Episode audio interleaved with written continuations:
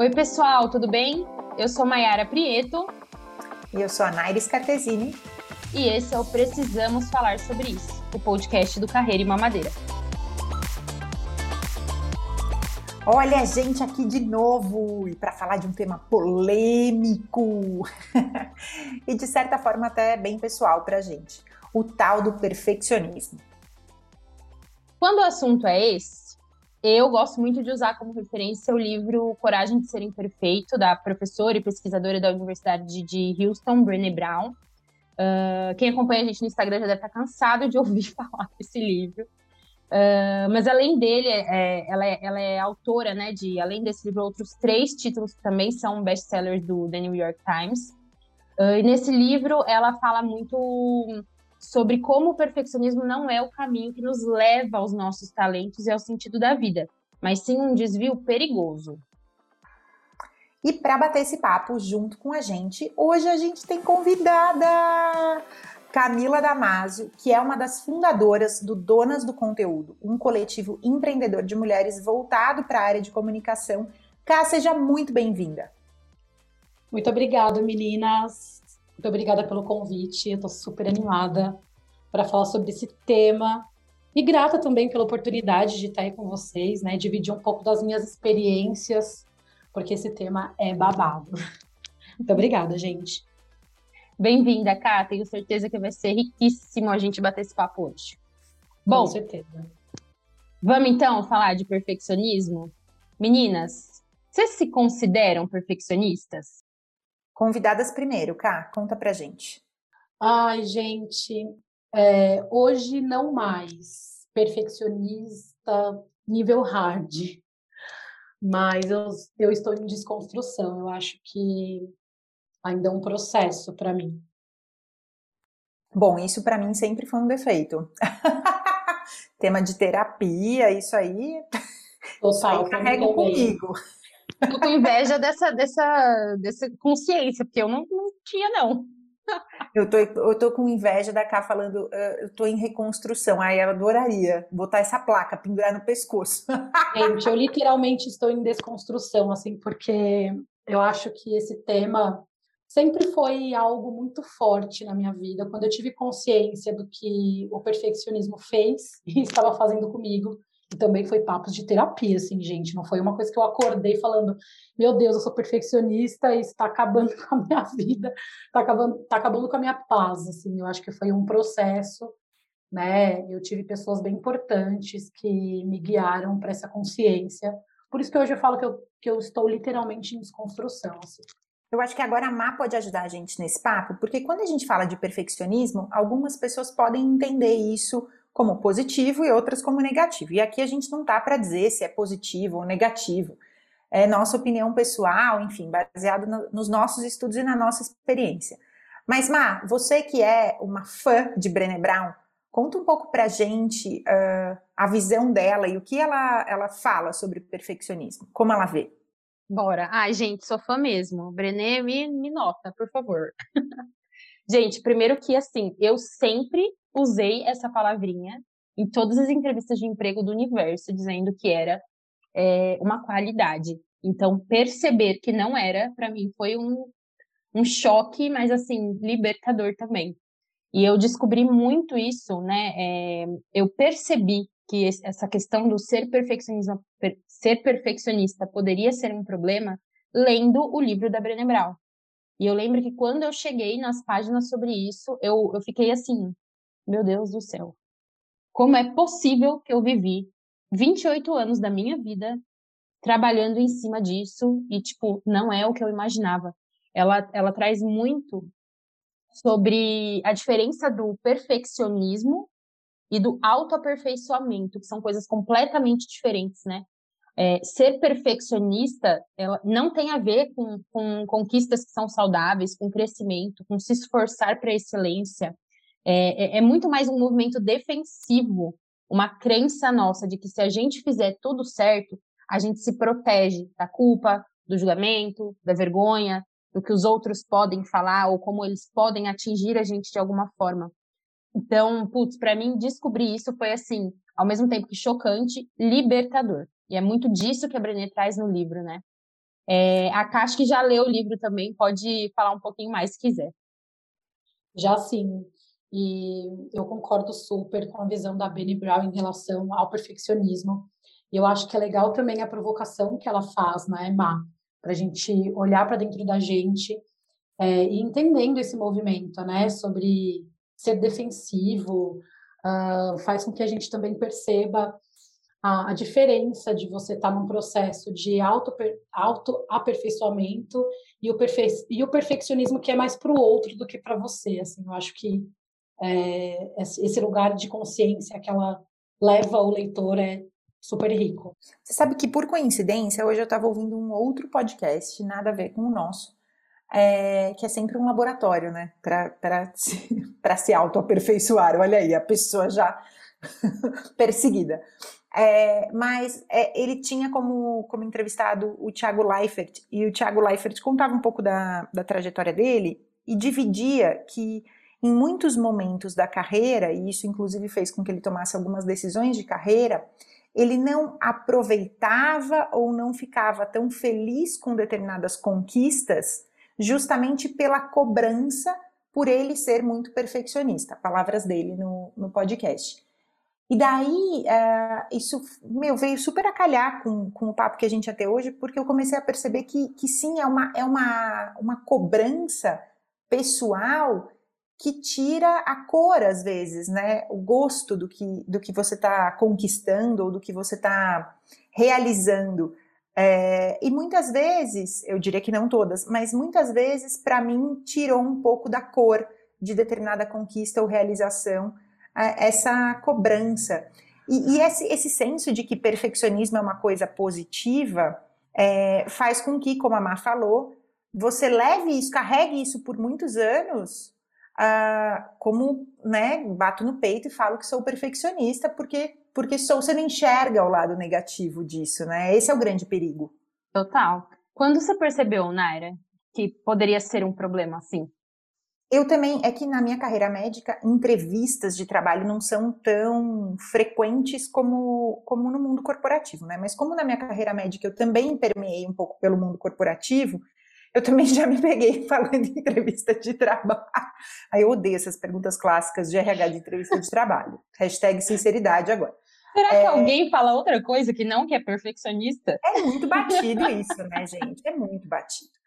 É, mas, é, olha, eu falando de novo da minha mudança para o México, é, a minha, meu marido já me falava bastante, tipo, Naira, antes feito que perfeito, uh, o, o ótimo é inimigo do bom, sabe? Assim, meu marido sempre, sempre me falava isso.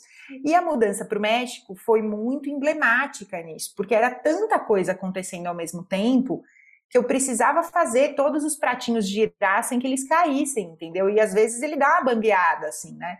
É, então, eu acho que aqui não tem a ver com a entrega profissional que você tem, tem a ver com a sua cobrança de que, nossa, tudo tem que sair perfeito. Ai, se, se eu tiver uma falha de, de prazo de entrega de determinada coisa que não é urgente, eu me, eu me cobrava tanto no nível, e, e esses dias eu tive uma reunião de trabalho com, enfim, com um curso que eu colaboro, que eu sou uma consultora e professora, e a própria pessoa falou comigo: não, eu vou te dar esse prazo, mas eu sei que você sempre entrega uma, duas semanas antes, né? Então eu tinha um nível de cobrança que era o, além do entregar o que eu queria, surpreender por ir além, assim, sabe? E, e a mudança me, me, trouxe mais essa visão, porque era inviável, impossível que todos os pratinhos continuassem rodando em equilíbrio ali, sem que nenhum desse uma bambeada. Podem. Eu lembro que eu ouvi uma vez de uma gestora minha, putz, lembrei disso agora, veio a calhar. Ela disse o seguinte para mim: é, Má, você tá sempre no 220, e para mim, como sou gestora, isso é ótimo, mas isso é ruim para você. E aí eu olhei para ela espantada, assim, falei, como assim é ruim para mim, né? E ela pegou e falou assim: porque todo mundo tá no 110, só que o seu 220 é, as pessoas vão começar a ler o seu 220 como a sua é, velocidade normal. E aí, quando você abaixar para o 110, por qualquer motivo, você vai, tá, você vai seguir fazendo o seu trabalho perfeitamente. Mas as pessoas vão estar tão acostumadas com o seu 220 que quando você for 110, quando você estiver no seu 110, as pessoas vão achar que você não está rendendo. E isso para mim foi muito marcante, assim, sabe? Com essa nossa corrida de, de ser perfeito, de ser melhor, de entregar com a maior qualidade do universo, de, de sempre superar expectativas, sabe? Vocês já pararam para pensar nisso? Acho que a, a Kaki tem uma carreira mais parecida com a minha, assim, olhando para o né, universo da comunicação, lidar com muitos clientes e tudo mais. Talvez consiga é, fazer essa correlação da entrega, né, de, de uma maneira mais Total, factível. Eu acho que até antes de eu dar minha resposta, é, eu queria fazer uma pergunta, assim. Quando vocês entenderam, e até você, Má, que recebeu esse feedback, quando a sua entrega mudou, quando a sua velocidade diminuiu, enfim, como você foi lida a partir daí? Porque eu acho que também, dentro desse lugar de autoconsciência sobre o perfeccionismo, esse lugar da gente se colocar, é, se enxergar, né? E falar, putz, eu acho que eu não, eu não preciso estar nesse ritmo todos os dias, eu deixa eu diminuir aqui, deixa eu delegar. Quando você tomou consciência de algumas coisas, o seu ritmo mudou, e se mudou, como que foi essa devolutiva também? Porque eu acho que também é um processo muito importante de como a gente é lido uhum. perante os outros que se acostumaram, né, em ver aquelas entregas, em ver o nosso movimento, enfim, como que foi isso para você? Putz, que pergunta difícil. É... Eu acho que sim, houve um, um, uma mudança da minha parte, é... mas eu acho que a maior mudança não foi nem como eu fui lida, mas em, em como eu posicionei a minha mudança. Legal. E eu, e eu fui muito clara com as pessoas que estavam ao meu redor, inclusive com os meus gestores, de falar assim, gente, não dá para eu continuar nesse ritmo que eu tô, porque eu tô buscando uma coisa que não existe, que é a perfeição, e o custo disso para mim, o valor que eu estou pagando, está sendo muito caro, porque estava entrando na jogada ali, né?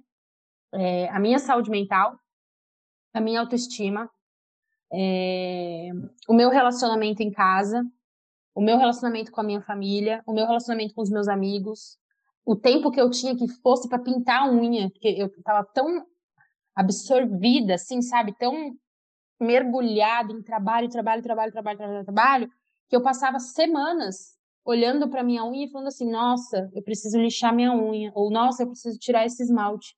Isso, mas eu não saía do, nossa, eu preciso passar um esmalte porque eu não tinha tempo. Sabe? Então, para mim, foi muito mais uma mudança de, ok, a minha vida não é só o trabalho, eu preciso dar um jeito de equilibrar isso e comunicar as pessoas ao meu redor. Gente, a partir de hoje, é, vocês vão perceber uma mudança do meu lado, por causa disso, disso, disso, daquilo. E aí, o que eu percebi foi que o fato de eu simplesmente colocar um limite para as coisas fez com que as pessoas, na verdade, me respeitassem ainda mais como profissional. Isso foi louco, porque a gente às vezes tem medo de falar assim, ah, seguindo aí, né, o feedback que eu recebi dessa gestora na época. É, ah, as pessoas vão achar que, que caiu a qualidade da minha entrega. Mas eu consegui colocar isso, embalar isso num contexto, sabe?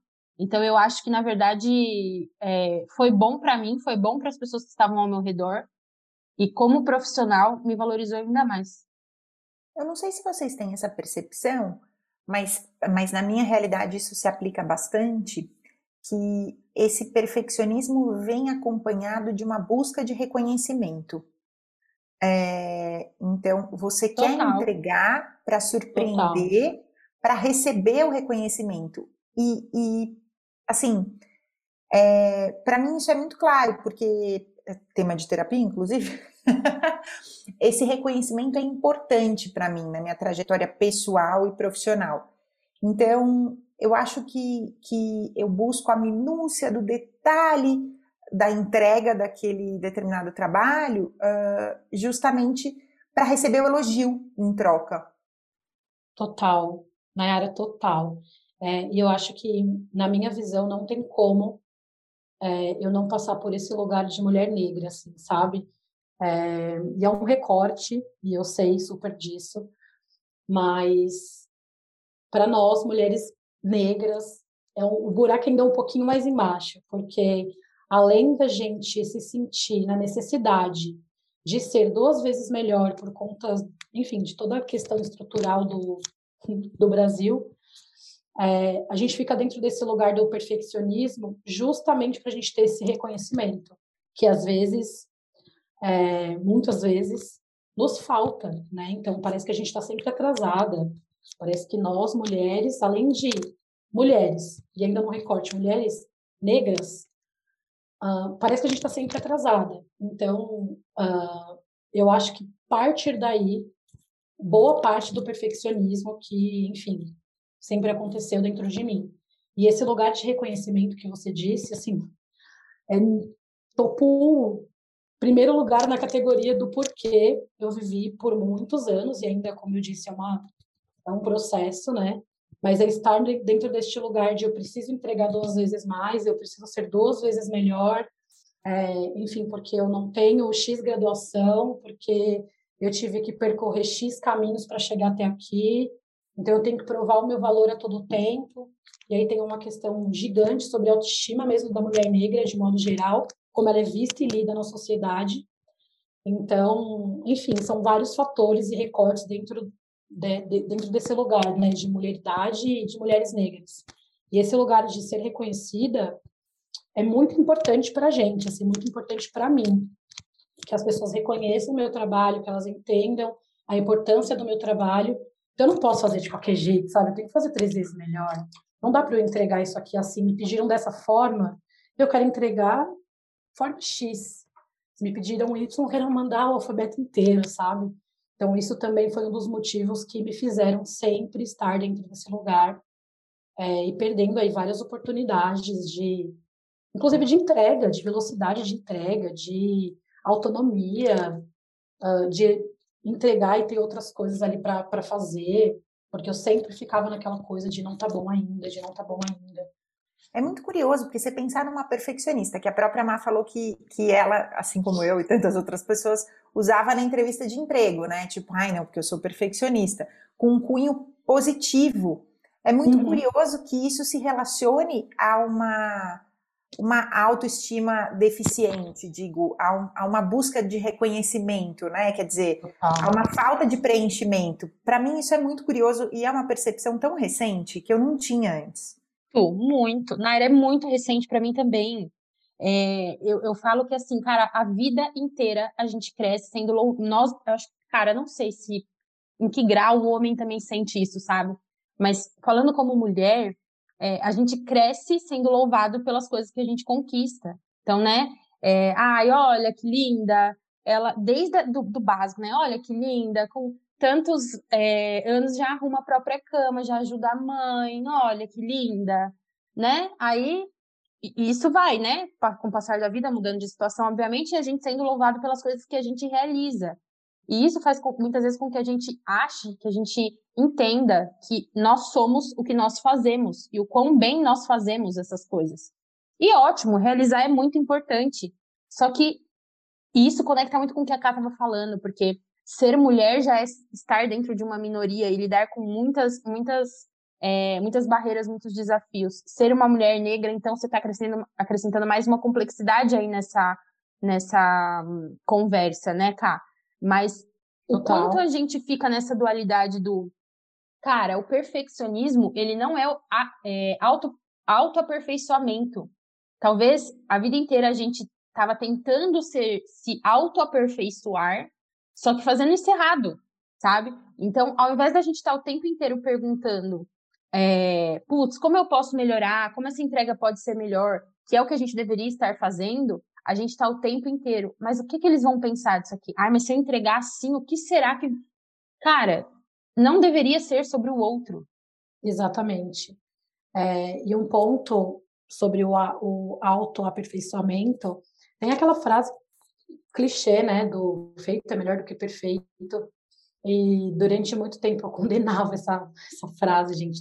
Assim como a Nayara escutava, é, e você também, eu também escutava sempre, ah, feito é melhor do que perfeito, dá cheque, finaliza.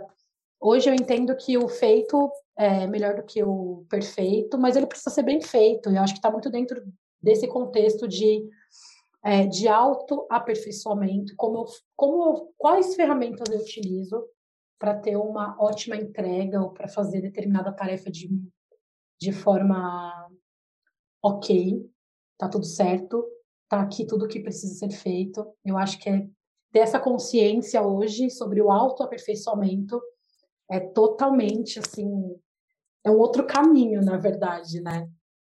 Confesso que eu ainda tenho problemas com essa frase, tá, gente? Qual frase? O, o feito é melhor do que perfeito. Eu concordo, mas eu ainda tenho problemas com ela. Sério? Então, eu ia Sério. falar que fugindo do mundo corporativo, aonde eu comecei a ouvir antes feito que perfeito, e para mim fez muito sentido e me ajudou bastante. É, num processo de, de reeducação alimentar e, e, inserir atividade física na rotina.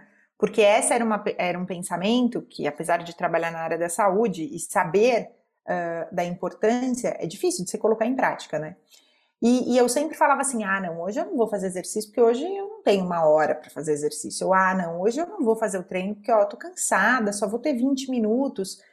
E daí, enfim, numa mentoria, num processo de reeducação, a, a pessoa sempre falava: é importante você fazer, mesmo que um pouquinho, é um passo de cada vez, é 1% todo dia.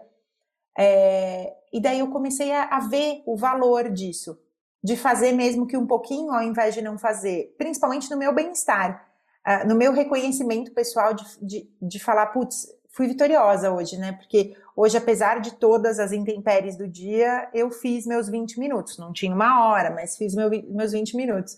Então, para mim, é, o antes feito que perfeito não veio do, traba do trabalho, veio, veio totalmente de fora, de outro tema, mas que daí, juntando, encaixando as pecinhas do quebra-cabeça da vida, sim, é, faz sentido em muitas outras áreas.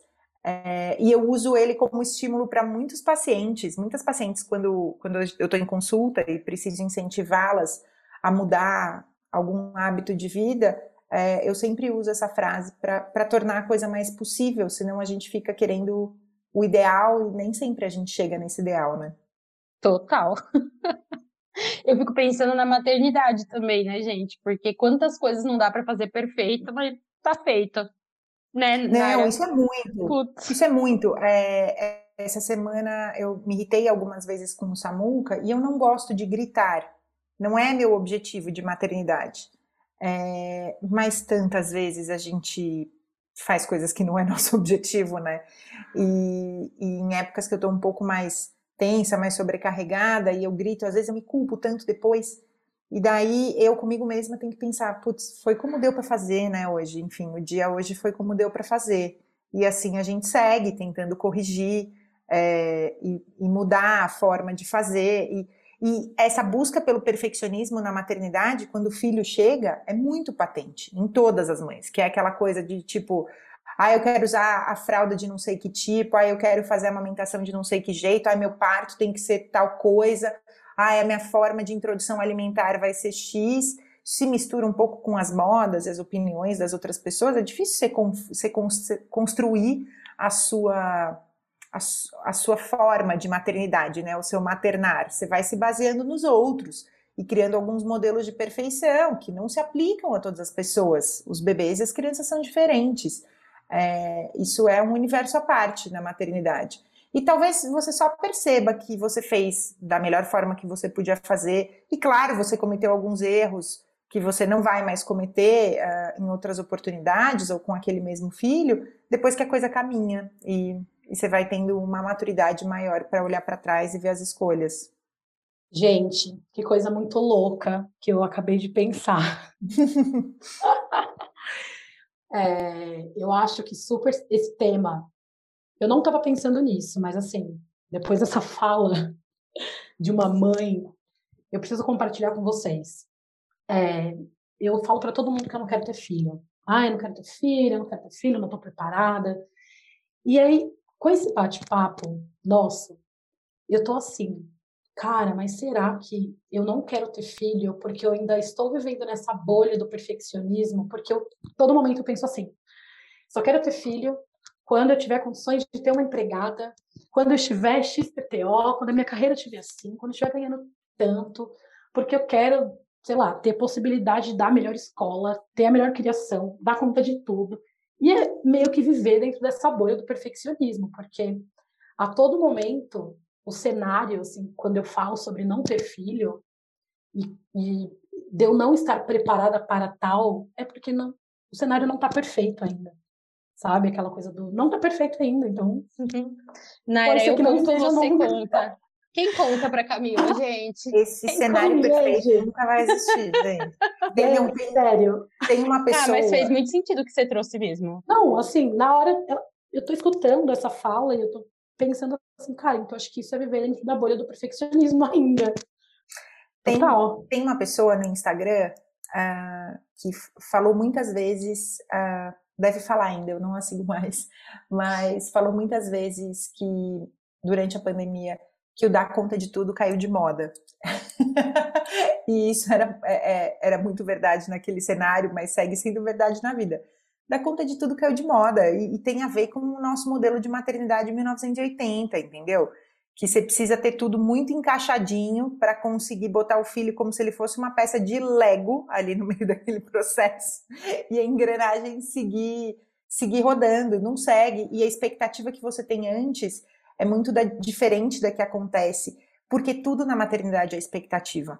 Você tem a expectativa de como seu filho vai ser, de que saúde ele vai ter, de como ele vai se comportar. É, e nada se concretiza exatamente daquela forma. E, e, esse é o grande problema da, da maternidade. Essas expectativas só cresceram com o evoluir da sociedade. Então agora a mãe já chega no pré-natal, poxa, vejo isso todo dia, com, com as expectativas do que vai acontecer durante a gestação, do que ela precisa fazer. Ai, porque ela precisa viajar com, com o parceiro ou com a parceira antes do nascimento, porque ela precisa curtir esse momento. Ai, porque ela precisa fazer a revelação de tal forma, porque ela precisa dar a notícia de tal forma, porque ela precisa ter o parto de tal forma, e porque depois do parto esse bebê vai ser apresentado para a família de tal forma. Cara, isso tudo é uma criação de uma expectativa com base no que ela imagina que seja perfeito, que não se concretiza. E é daí que vem a frustração, uh, a tristeza, os sentimentos depressivos, quando isso não se concretiza, porque esse bebê pode ter N questões de saúde, essa mãe pode ter N questões de saúde, enfim, e, e a gente sabe que tudo que a gente projeta é, um, é uma projeção, não é a realidade que a gente vai uhum. viver. Então, cara, eu não quero fazer com que você venha esse questionamento profundo de ter ou não filhos, mas segue nós lá no Carreira e Mamadeira. Eu já sigo, gente. Naira, eu quero muito te fazer uma pergunta a respeito dessa questão da frustração. Mas antes disso, eu queria só fazer um comentário para cá. Cara, eu acho que. E assim, né? Me colocando aqui num. Dentro de uma jornada, se é que essa maternidade um dia vai acontecer para você, se vai se tornar um desejo para você ou não, mas acho que estando mais perto desse teu lugar, que é o não querer ou não saber se quer, é, eu queria te dizer que o livro da Brené Brown mudou a maneira como eu olhava para a maternidade. E acho que é normal quando a gente pega um, qualquer contexto, né, qualquer, qualquer teoria, qualquer, enfim, o contexto em que a gente está influencia muito as coisas que a gente enxerga ou para que lado a gente leva as frases lá que a gente lê, né? Uh, mas para mim foi muito claro essa questão do o quanto o fato de eu fugir deste assunto dentro da minha casa, dentro do meu relacionamento, falava muito mais sobre mim do que sobre um filho. Falava muito mais sobre o, o, o nível de controle que eu queria ter da minha vida, e isso como um escudo, do que sobre a, o caos que poderia se tornar minha vida depois da chegada de um filho, sabe?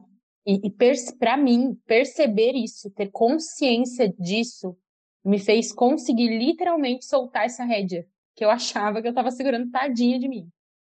Sabe? Então, para mim isso foi foi foi foi foda, foi um processo foda e muito dolorido. Mas foi libertador também. E enquanto você estava falando, eu me ouvi muito na tua fala do cara, será que eu não quero? É porque eu tô na minha bolha do perfeccionismo, porque eu tô tentando controlar coisas que eu não tenho que controlar, ou que eu nem consigo controlar. Para mim, isso foi muito forte. Total. E, voltando a pergunta para Naira. Manda. Naira, olhando para esse negócio da frustração, da possibilidade de errar, das coisas que é, não acontecem exatamente da maneira como você esperava ou espera, enfim. Como que você lida com isso, com essa possibilidade de errar? Ah, vou falar do ponto de vista médico, né, das pacientes que chegam cheias de, de expectativas e projeções nos seus pré-natais, em geral, eu não, não entro em conflito. É, porque quem sou eu para dizer que aquilo não vai ser daquela forma?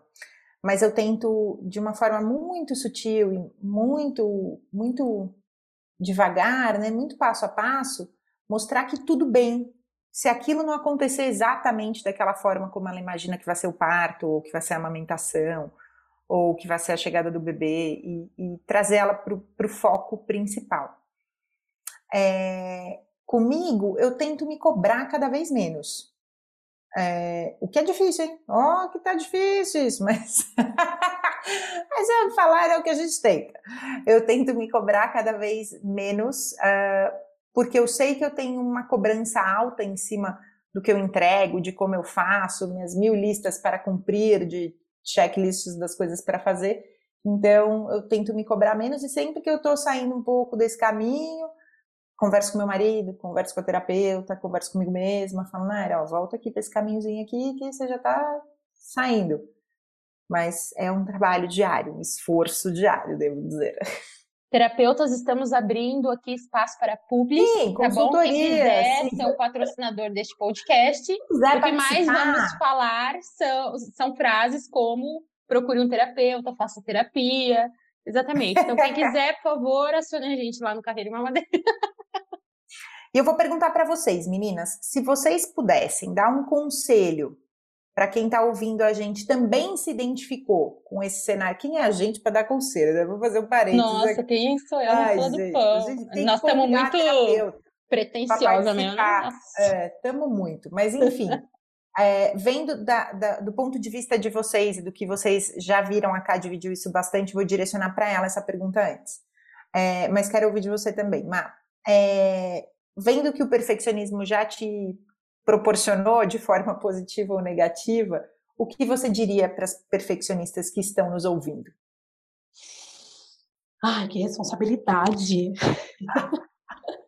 É despretensioso isso, gente, não precisa seguir, é despretensioso. Ai, gente, olha, é, primeiro, eu vou fazer uma breve provocação rápida, assim. A gente precisa falar sobre o, sobre o privilégio de poder errar também, sabe? Eu acho que seria muito irresponsável da minha parte não falar sobre privilégios, assim. É, quem é que pode errar, afinal? Em que momento você pode se dar o, o luxo de ah, melhor feito do que perfeito. Eu acho que essa é uma provocação, que eu acho que vale muito a gente é, ter aí em casa, enfim. Eu vou falar mais uma vez, eu estou me colocando dentro deste lugar de contexto como mulher e mulher negra. Então, meu conselho é, primeiro, para você não ficar de. Eu, eu, vou falar uma palavrinha assim, é, de bundinha de fora, falo muito isso com minhas amigas. Entenda o contexto que você está inserida, você, mulher, é, para que você não fique vendida, sabe? E eu falo isso muito de um lugar de experiência própria, de colocar as minhas fragilidades e o meu lugar de não perfeita, de não sei fazer isso aqui, preciso de ajuda. Eu entendi o contexto que eu estava inserida também, para não ficar de bundinha de fora.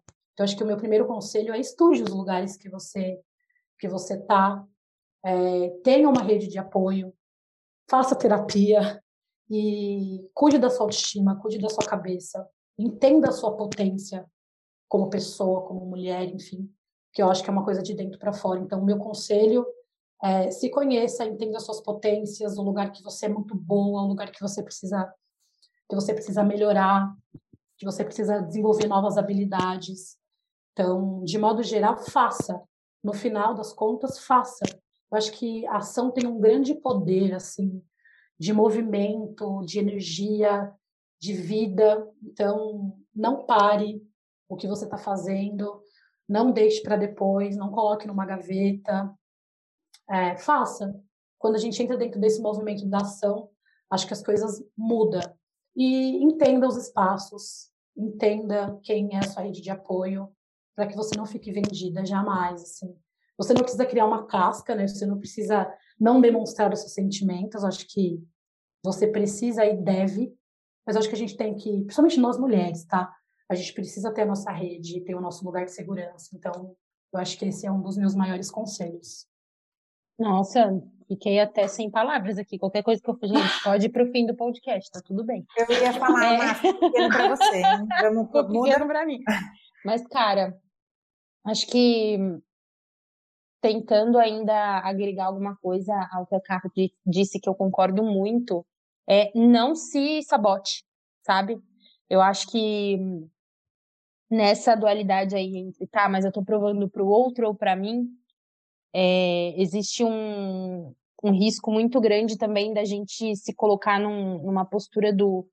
E acho que é por isso que eu tenho tanta dificuldade de lidar com essa frase do melhor feito do que perfeito, do fazer de qualquer jeito, sabe? E não é sobre isso, não pode ser sobre isso. Então, já que a gente. E a gente sabe o, o que a gente, no que a gente é boa, e a gente sabe fora do que o que a gente entrega o nosso valor. E quando a gente sabe, realizar é muito mais fácil. Então, o meu conselho seria não se sabote. Tira as coisas da nossa da, da cabeça, porque a gente tem uma, uma facilidade muito grande de criar caraminhola na cabeça. Então, não sabote, tira da tua cabeça, comece a trazer para ação. Sempre que você olhar e pensar, ah, mas não tá bom, ah, mas não, hum, mas podia ser melhor, hum, mas pera, será? Tira da sua cabeça, coloca a ação, traz para ação. Isso vai, vai fazer com que você se sabote muito menos. E quanto menos você se sabota, mais fácil fica você não se sabotar. Não que um dia fique automático. Pelo menos para mim ainda não ficou. Mas eu acredito que realmente faz parte da jornada também. E você, Naira, o que, que você traria de, de conselho? Imagina, tá pequeno para mim, gente. um conselho, eu diria, eu diria, façam terapia, que é bom. Eu só comecei depois da maternidade. É... e ouço que essas meninas disseram que tá maravilhoso. Quem sou eu aqui para dar mais conselho? No resumo, gente, é mulheres. Confie no seu axé, confie na sua potência. Vai, gente. Maravilhoso. É isso mesmo. Bom, já que a gente precisava falar sobre isso, tá falado, mais do que falado, e com presença ilustre hoje aqui, né, não, Naira? Ilustríssima, foi uma delícia bater esse papo com você, Cá. Muito obrigado pela sua participação. Uh, trouxe muito conteúdo para o nosso podcast, uh, que não seria certamente tão bom sem você aqui com a gente. Ai, maravilhosa, gente. Eu que agradeço, meninas. Assim, foi um prazer compartilhar um pouquinho sobre esse tema, sobre as minhas vivências. É, é um tema muito difícil ainda, mas eu agradeço, foi maravilhoso, gratidão, de verdade. Opa! Aliás, gente, obrigada a todo mundo que ficou com a gente até aqui. A gente tá amando muito esse negócio de podcast, a gente tá se achando, né, Nair? Ai, Jesus. Só não vou dizer que isso aqui é, é quase igual a terapia, porque eu não abro mão da minha, como vocês puderam ver aí, aqui a gente não abre mão mesmo, viu, colegas? Vocês podem ficar tranquilos, não vão perder é, seus clientes, inclusive, abro mais uma vez espaço aqui para publis, ok? Imagina, então, tá a gente bom. incentiva, a gente não foge da nossa. E se você não segue a gente no Instagram ainda, corre lá, arroba carreira e mamadeira, beleza? Nos vemos no próximo episódio e até mais.